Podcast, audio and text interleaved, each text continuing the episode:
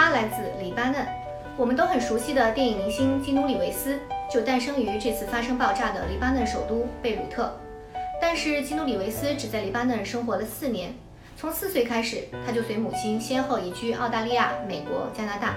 黎巴嫩在海外的侨民非常多，几乎是在黎巴嫩本土人数的两倍。美国两院议员中的阿拉伯人几乎都来自黎巴嫩，生活在巴西的黎巴嫩侨民比黎巴嫩本土还多。丰集团投资银行 CEO 萨米尔·阿萨夫就是法籍黎巴嫩人。刚从日本逃逸的雷诺和日产前 CEO 卡洛斯·戈恩也是黎巴嫩人，他拥有黎巴嫩、巴西、法国三国国籍。在这次爆炸之后，他的夫人发推声明家人安好。好莱坞明星乔治·克鲁尼的夫人也是黎巴嫩人。黎巴嫩还以美女出名，国际上的选美小姐很多是来自黎巴嫩的家里。黎巴嫩与法国。黎巴嫩在一战之后曾归法国托管了二十多年，期间首都贝鲁特以巴黎为蓝本建设，所以又有中东小巴黎之称。从一九四六年最后一批法军撤走之后，黎巴嫩实现自治。法国有很多黎巴嫩移民，黎巴嫩也有很多的法国移民。在猫头鹰上显示，巴黎一共有一千二百八十九家饭店，其中黎巴嫩菜系的饭店有二百六十二家，占巴黎饭店的五分之一。可见黎巴嫩与法国的交融之深。爆炸后第二天，法国总统马克龙就空降爆炸现场，与贝鲁特当地居民见面交流，并带去救援物资和人手。当地民众喊出“马克龙万岁，法国万岁”等口号。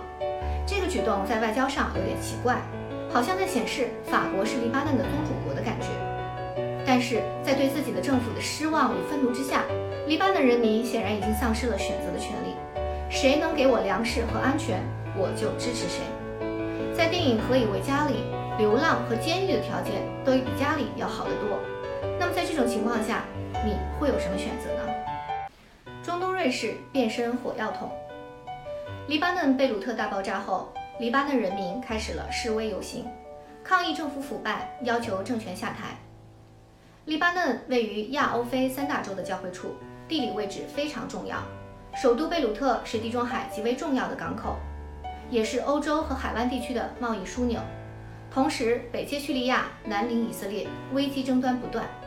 叙利亚难民大批涌入，政府内各派系斗争，外部势力在这里角逐。黎巴嫩像一块在火上炙烤的肥肉，各方势力都在想办法捞更多的油水，却没人去灭火。于是，曾经的中东瑞士风光不再，失业率高达百分之三十三。贫困人口高达百分之四十五，通货膨胀严重。原来维持了几年的固定汇率骤跌，原本一美元兑一千五百黎巴嫩镑，现在降到一美元兑六千黎巴嫩镑。更可怕的是，美元根本兑换不到，金融体系崩溃，银行被烧毁，巨大的经济危机使国民面临断粮的威胁。这次的大爆炸不仅点燃了贝鲁特港，也点燃了黎巴嫩人民的愤怒。由于政府的不作为。几十万人无家可归，人民要求政府下台，甚至要求法国来托管。如果说贝鲁特大爆炸不是意外，而是人为，那就看风波过后谁会获得最大的利益。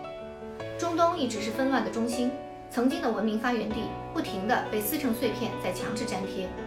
圣经里描述为留着难与蜜的地方，如今成为何以为家的战乱之地。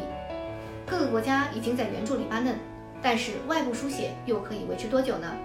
这究竟是混乱的常态，还是世界格局变化的开始？你怎么看？